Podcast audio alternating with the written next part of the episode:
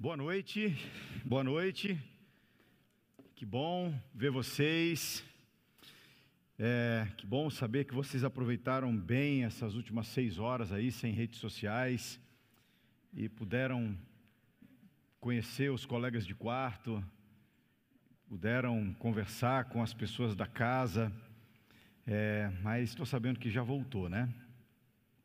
E foi um dia muito, muito agradável hoje, espero que o seu dia tenha sido também assim, é, tranquilo, feliz. Hoje tive a alegria de almoçar com alguns amigos, é, passei um pouquinho pelo campus, é, matando a saudade de alguns lugares, lembrando algumas histórias. Eu ainda não consegui ir lá no, no prédio do residencial masculino, mas vou contar uma história. Eu prometi para o pessoal do, do internato que ia contar hoje o dia que o pastor Binho me ajudou a superar um fora. É, eu estava enamorado de uma garota. Sabe que a gente se apaixona né, na juventude. E era uma garota aí, né? E ela morava em São Paulo e eu morava aqui, no colégio, no internato, no NASP. Mas, depois de compartilhar com ela as minhas intenções, revelar meus sentimentos, ela não achou uma boa ideia retribuir isso, né? Ela estava em outra direção. E aí me deu um fora, é isso. Eu estava triste, cabisbaixo, sem ânimo para cantar uma canção. E eu, tava, eu lembro o dia, eu estava sentado na cama assim do quarto, olhando para um ponto fixo do chão. Era o quarto 114, o pastor Binho entrou, a gente era colega de quarto. E ele sentou do meu lado e falou: O que aconteceu? Eu falei: é Essa história, né? A garota lá não quer saber de mim. Aí ele sentou do meu lado e falou assim: Cândido, me permite fazer algumas perguntas, vamos pensar juntos aqui. Ela mora onde? Falei: mora em São Paulo. Legal. Se você começar a namorar com ela, você quer visitá-la assim quantas vezes por mês? Falei: ah, umas duas, né? Pelo menos, umas duas, três vezes por mês. Não sei. Se fosse todo final de semana, seria melhor ainda. Ele falou: legal. Você sabe quanto é a passagem de ônibus para São Paulo? Eu falei, sei, é 35 reais na época. Ele falou, então, 35 para ir, 35 para voltar, são 70. Quando você for lá, você vai levar um presentinho para ela, nem que seja uma coisa de 30 reais, 50 reais. 70 mais 50 já deu 120. Você vai ter que, mesmo que você almoce na igreja, lá com os irmãos, você vai ter que fazer um lanche sábado à noite e um lanche domingo. Vamos dizer que você gasta 50 reais. Já deu quanto, pessoal? Eu confiei em vocês, me lasquei, né? Então 70 mais 50, 120, 170, né? É, 170 vezes. Tem alguém da administração aí, em nome de Jesus? 170 vezes. vezes 3 dá quanto? Quem acertar ganha um abraço. Dá isso daí, né? Dá 300, 4, 500 reais, pronto. Arredondando dá 500 reais. Ele falou assim: Você tem esse dinheiro? Eu falei: Nem o da mensalidade eu estou tendo. Eu falei: Não tenho. Ele bateu no meu ombro e falou assim: Foi melhor assim. E aí eu tive que virar aquela página e graças a Deus ela não aceitou namorar comigo, porque muito tempo depois a Melina aceitou namorar comigo e eu casei com a mulher mais incrível do planeta Terra e ela está assistindo essa mensagem. Um beijo, meu amor, te amo muito. Na sexta-feira ela está de volta aqui. Hoje eu gostaria de conversar com vocês sobre a revolução que pode acontecer pela sua atitude diante da vida. O texto bíblico que dá o ponto de partida para a nossa conversa é o que está em Filipenses. Carta de Paulo aos Filipenses, capítulo 2, o verso é o verso 5. Se você tiver a sua Bíblia, abra junto comigo ou acesse junto comigo na carta de Paulo aos Filipenses, capítulo 2, verso 5. O texto diz assim, pessoal: seja a atitude de vocês a mesma de Cristo Jesus. Nesse lugar da palavra atitude, alguém tem uma outra palavra aí? Alguém que está com a Bíblia de repente? o mesmo sentimento. Alguém tem uma outra expressão aí? Motivação. Alguém falou modo de pensar. Mentalidade. Legal. Eu estou lendo a nova versão internacional. O Chico Bíblia deve saber todas as versões do planeta Terra em 503 idiomas, né? Eu estava hoje fazendo minha corrida aqui ao redor do campus, eu vi lá o, o Chico ali também fazendo a sua caminhada, que bom ver você, viu? Eu quero pedir licença para vocês para utilizar esta palavra que está na nova versão internacional, a palavra atitude. Seja a atitude de vocês a mesma de Cristo Jesus. O que, que é atitude? Eu começo pensando que atitude é diferente de ações isoladas. A atitude não é um ato único, não é uma ação única. A atitude se parece mais com ah, a soma, ah, o resultado, a, a, a soma de, de pequenas atitudes, aliás, pequenos atos, pequenas escolhas, pequenos passos, pequenas iniciativas da vida. É como se fosse a somatória das nossas ações que vai escrevendo, vai desenhando. Ah, a linha da nossa vida, a tendência da nossa vida. Alguém certa vez disse que a sua atitude pode determinar a sua altitude. O jeito como você costuma decidir, costuma agir, é que desenha quão alto, ou eu poderia dizer, quão longe você pode ir na vida. Eu tenho para mim que se a gente fosse dividir as pessoas do planeta Terra em dois grupos, a gente poderia dividir as pessoas entre aquelas que têm uma atitude negativa e aquelas que têm uma atitude positiva. Deixa eu tentar descrever esses dois grupos aqui com vocês. A partir desse momento, eu queria pedir em nome de Jesus que você não ouvisse o que o pastor aqui vai falar pensando em outra pessoa, porque a nossa maior tentação é essa, né? Você vai ouvir uma mensagem, um sermão, aí você ouve assim: nossa, Fulano faltou hoje a aula, tomara que esteja online assistindo. É para ele esse negócio a gente às vezes pega a palavra de Deus ou mensagens espirituais e a gente tem facilidade em aplicar para outras pessoas, para nós não. Eu queria que você, junto comigo, a gente pensasse é, nessas ideias e a gente tentasse encaixar e a gente tentasse se encontrar nessa reflexão. Tá, tem pessoas que têm atitude negativa. Quem são essas pessoas? O que comem? Onde vivem? Como é que elas são? Olha, você deve imaginar, né? É gente geralmente pessimista, é gente desanimada, é gente que acha que recebeu um dom do céu, ela é crítica, avaliadora de tudo que acontece.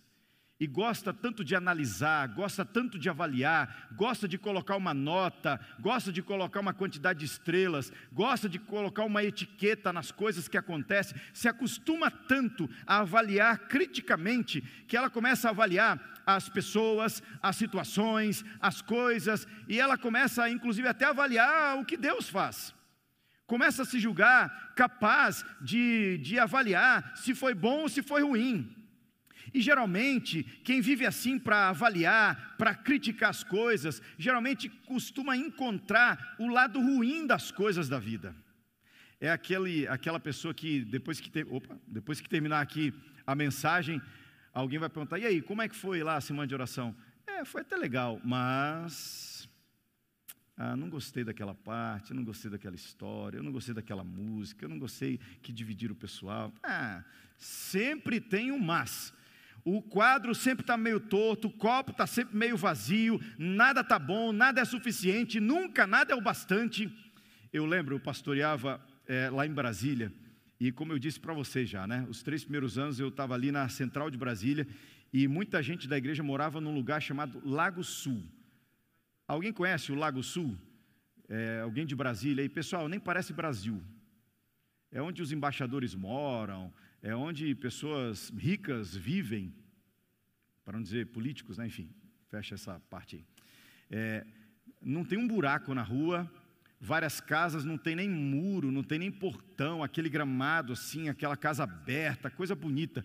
E eu tive que ir uma manhã, não era visitar, era entregar uma encomenda é, para uma pessoa que era membro lá, lá da igreja.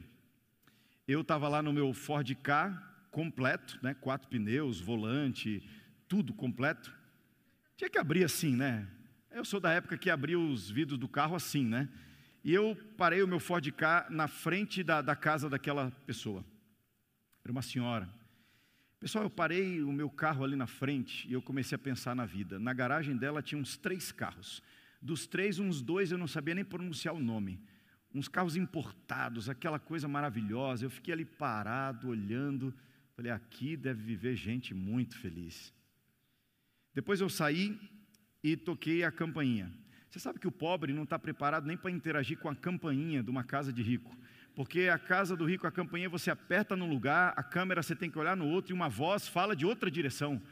E uma pessoa de uma voz muito boa, parecia um mordomo, falou: Casa da senhora, fulana de tal, o que deseja. Eu falei: Não, eu sou pastor, vim só entregar uma encomenda aí. A mulher foi vindo, e quando ela já estava chegando é, na porta, antes mesmo de parar na minha frente, ela já começou a disparar um monte de coisa. Ela falou, pastor, é bom você vir aqui, porque inclusive eu tenho umas observações sobre o culto de sábado. Olha aquela música e tal, e aquelas crianças que correram naquele momento, e olha, eu não estou gostando daquela parte, acho que tem que cortar aquilo outro. E pessoal, uma pessoa que tem uma atitude assim negativa, parece aquele desenho animado, que a nuvem vai sempre andando em cima dela, sempre chovendo, Pode estar sol no planeta inteiro, mas em cima daquela pessoa é nuvem, é escuridão, está tudo negativo, está tudo ruim, nada funciona, nada dá certo. E enquanto a, aquela é, pessoa, aquela senhora me falava a, as coisas, eu comecei até me encurvar, olhar para baixo, falei: não vai dar certo, a vida é ruim mesmo. Misericórdia. E nessa hora, um vizinho passou de carro assim. O vizinho falou assim: Bom dia.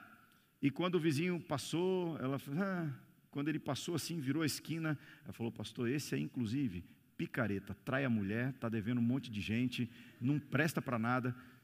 Falei, misericórdia. Falei, Deus me tira daqui. Nessa hora o meu telefone celular tocou. E quando o telefone tocou, falei, irmã, é urgente, eu tenho que ir embora. Falou, pastor, você nem atendeu, mas telefone de pastor é assim, é urgente. Tchau! Fui embora. Existe esse tipo de pessoa que tem atitude negativa. Eu vou dar um conselho para você. Não se acostume a ficar muito perto de gente assim. E o melhor conselho ainda, não seja esse tipo de gente assim. A Bíblia conta a história de alguém que morava num lugar perfeito, muito mais bonito e confortável do que essa região lá do DF. A Bíblia diz que ele morava no paraíso, no céu, cercado de seres perfeitos, na presença de um Deus perfeito, mas por alguma coisa inexplicável, ao seu coração subiu um sentimento assim. Ele começou a nutrir uma atitude negativa e começou, acreditem, a achar defeitos até no céu no lugar da perfeição, na habitação da perfeição, ele começou a achar defeitos nas coisas, nas lógicas, começou a achar defeito até em Deus. Sabe o que eu aprendo? Uma atitude negativa transforma até o céu no inferno. Agora vira a página. Deixa eu falar um pouquinho sobre o outro grupo de pessoas, né? Pessoas que têm, graças a Deus, atitude positiva. Eu poderia resumir dizendo que é o contrário, é o oposto desse primeiro grupo, mas deixa eu falar um pouco. Pessoas de atitude positiva geralmente são pessoas sorridentes. Pessoas de atitude positiva, elas geralmente te colocam para cima com as palavras. São aquelas pessoas que te encontram e sempre encontram uma maneira de elogiar você. Elas são gratas elas te colocam para cima, elas te olham nos olhos e dizem: vai dar certo, você é capaz, você tem potencial. As coisas podem estar desafiadoras, o cenário pode estar muito complicado, mas gente de atitude positiva sempre vê o lado bom, sempre vê o lado luminoso, sempre vê as possibilidades, sempre enxerga um caminho.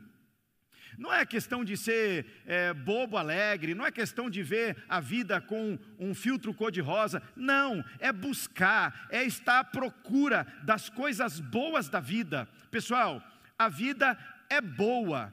nem sempre é fácil, às vezes é difícil, mas a vida é boa e as pessoas de atitude positiva aprenderam e entenderam que a vida é boa e na vida geralmente a gente encontra o que a gente está procurando.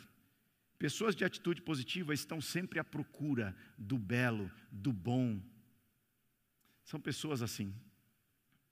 Ontem eu contei para vocês a história daquela senhora, né, que eu pastoreei do outro lado da cidade, morando num casebre, móveis improvisados, mas um sorriso irresistível nos olhos. A vida é boa, não preciso de nada, tenho mais do que preciso. Você olha de fora e vê limitação, vê privação.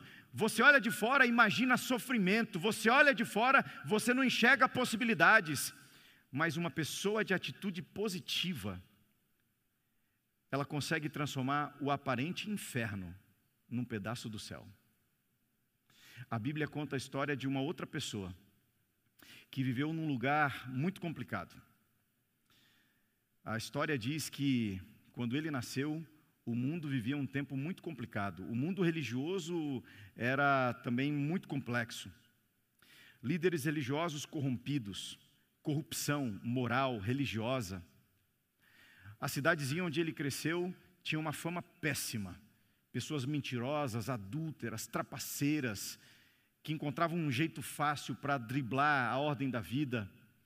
A cidadezinha lá era tão ruim, tão complicada, que virou até proverbial. Era comum se falar assim: pode por acaso vir alguma coisa boa de Nazaré? Mas ele cresceu lá. O inferno que o cercava não invadiu o seu coração. Aliás, a Bíblia diz que por onde ele andava, ele andava fazendo bem. As crianças gostavam de estar na sua presença. Quem chegava triste, saía do encontro com ele feliz. Quem chegava doente, saía do encontro com ele se sentindo curado. Quem chegava em dúvidas ao encontro com ele, saía confiante, com certeza, com esperança. Você sabe de quem que eu estou falando, né? Eu estou falando de Jesus. Jesus tinha uma atitude assim. E talvez seja por isso que Paulo nos oferece este conselho. Ele diz: a atitude de vocês deve ser a mesma de Cristo Jesus. Tá bom, beleza. A minha atitude deve ser a mesma de Jesus. Tá, então a minha atitude deve ser positiva. Mas me explica um pouco mais o que, que Paulo quer dizer quando ele fala que a nossa atitude tem que ser semelhante à de Cristo Jesus. Paulo ele quase desenha qual era essa atitude de Jesus. Se você está com a Bíblia, leia comigo é, de novo o verso 5 e os versos seguintes. Paulo explica qual era essa atitude de Jesus. Ele diz assim: ó, seja a atitude de vocês a mesma de Cristo Jesus. E aqui vai. Que, embora sendo Deus, não considerou que o ser igual a Deus era algo a que devia pegar-se mas esvaziou-se a si mesmo, vindo a ser servo, tornando-se semelhante aos homens, e sendo encontrado em forma humana, humilhou-se a si mesmo e foi obediente até a morte e morte de cruz. Eu queria que você observasse um contraste entre esta atitude de Jesus e a atitude de Lúcifer, que falei agora há pouco. A Bíblia diz, Paulo escreve, que a atitude de Jesus era assim, ó. Ele é Deus. Mesmo antes de tudo existir, ele já era. Todas as coisas que existem vieram a existir por meio dele, por ele, para ele, Deus. Mas Paulo escreve que ele não ficou tentando mostrar para todo mundo a sua identidade divina. Ele esvaziou-se, ele tomou forma humana. Ele se fez homem, mas não viveu qualquer tipo de vida ele viveu como servo. E eu aprendo que quem não vive para servir, não serve para viver. Jesus viveu como servo, e o maior ato de serviço em favor da humanidade foi se entregar para morrer. Mas ele não morreu qualquer tipo de morte, não. Ele morreu morte de cruz. A morte destinada aos piores bandidos da sua época. Vergonha, nudez, escárnio. Deus, que se faz homem, que vive como servo, serve morrendo e morre de cruz. os textos do profeta Ezequiel e do profeta Isaías descrevem uma outra trajetória, a trajetória do anjo Lúcifer. Os textos do Antigo Testamento dizem que aquele anjo, anjo perfeito, maestro do coral do céu, um dia disse em seu coração: Subirei. Ah, mas eu subirei nas mais altas nuvens, eu subirei ao trono, eu subirei acima do trono do Altíssimo. Você entendeu o contraste? Qual é a atitude de Jesus? Esse texto me diz que a atitude de Jesus é humildade. Pessoas humildes têm atitude positiva. Pessoas humildes, em geral, são pessoas agradecidas. Pessoas que têm atitude positiva, elas são humildes, elas acordam cada dia, olham para a vida e dizem assim no seu coração: Senhor, eu que não merecia estar vivo, eu acordei mais uma vez. Eu tenho luz nos meus olhos, eu tenho ar nos meus pulmões, eu tenho movimentos, eu tenho ideias, eu tenho criatividade. Eu vivo não apenas qualquer tipo de vida, eu vivo à luz do Evangelho, eu conheço a tua palavra. O Senhor me convidou para viver uma vida extraordinária, o Senhor me convidou para viver uma vida de serviço. Pessoas que é, têm essa atitude, elas olham para as pessoas que estão à sua volta, não como concorrentes na vida, mas olham para as pessoas à sua volta como superiores a elas mesmas.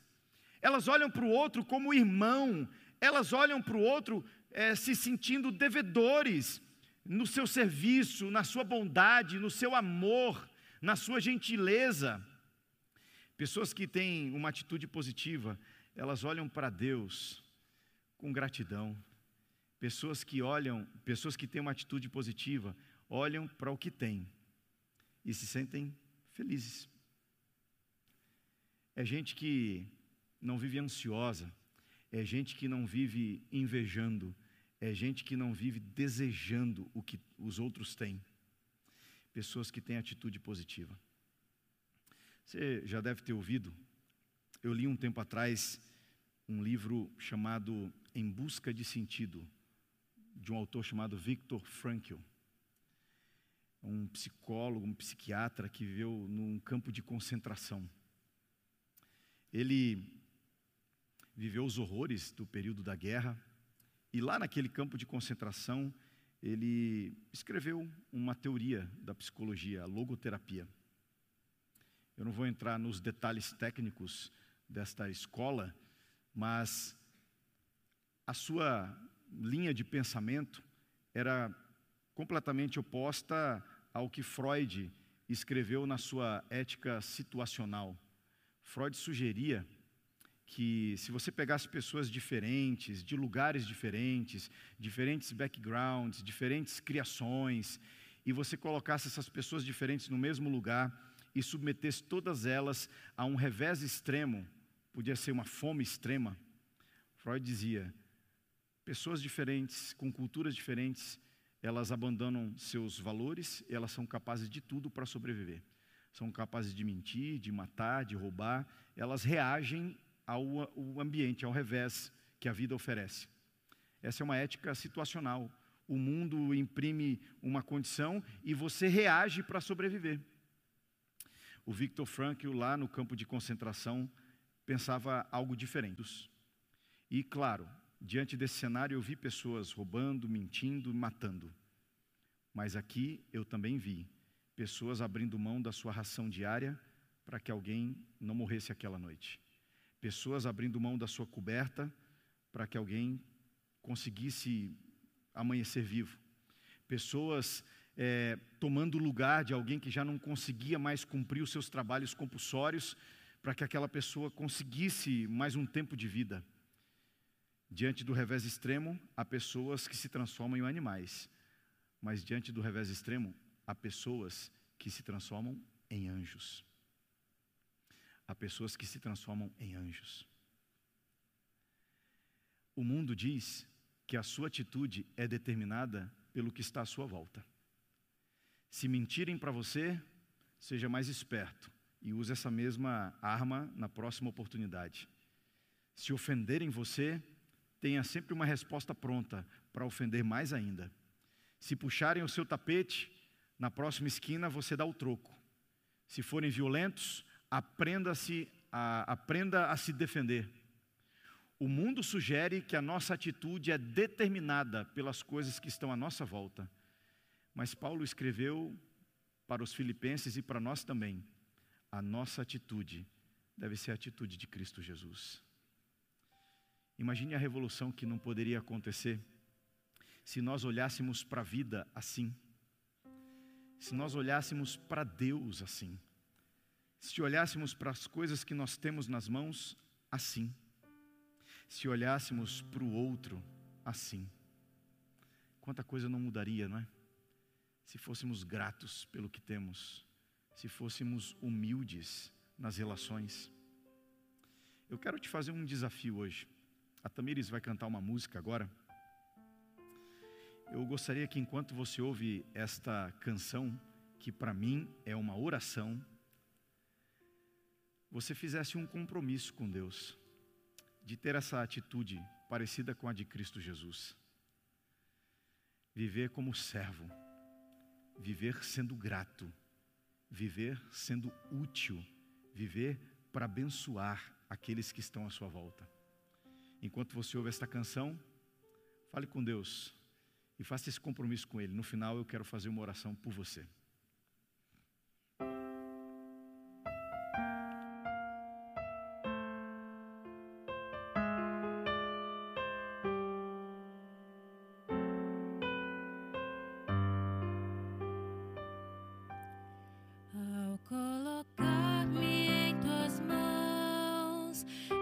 esquecer toda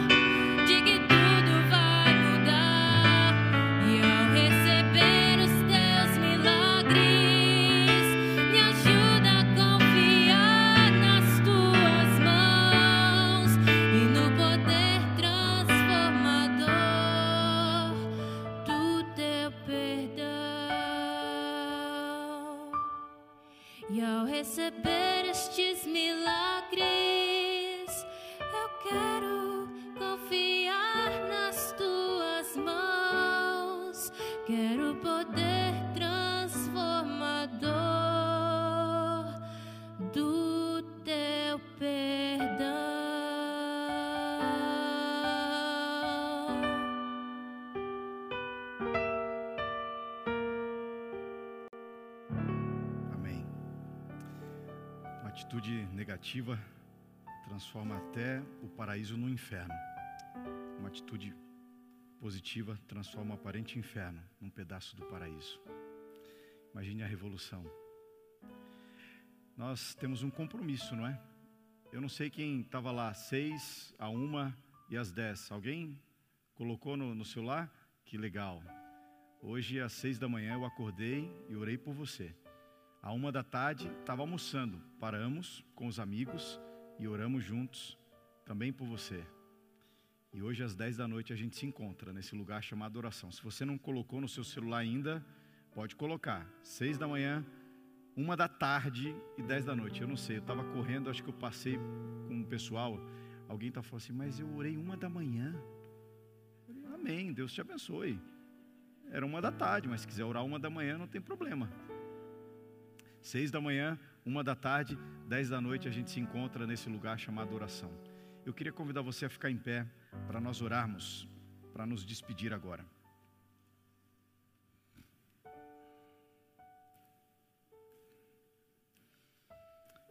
Querido Pai, ajuda-nos a olhar mais para Jesus, a aprender com Ele. Ajuda-nos a ser mais parecidos com Ele, Pai. Cada dia mais haja mais de Cristo e menos de nós mesmos. Que ao sairmos por essas portas afora, saímos de mãos dadas com Cristo Jesus. Que Ele seja sempre o primeiro, o último e o melhor em tudo de nossa vida. Pois é em nome dele que oramos. Amém. Boa noite, boas aulas e até amanhã.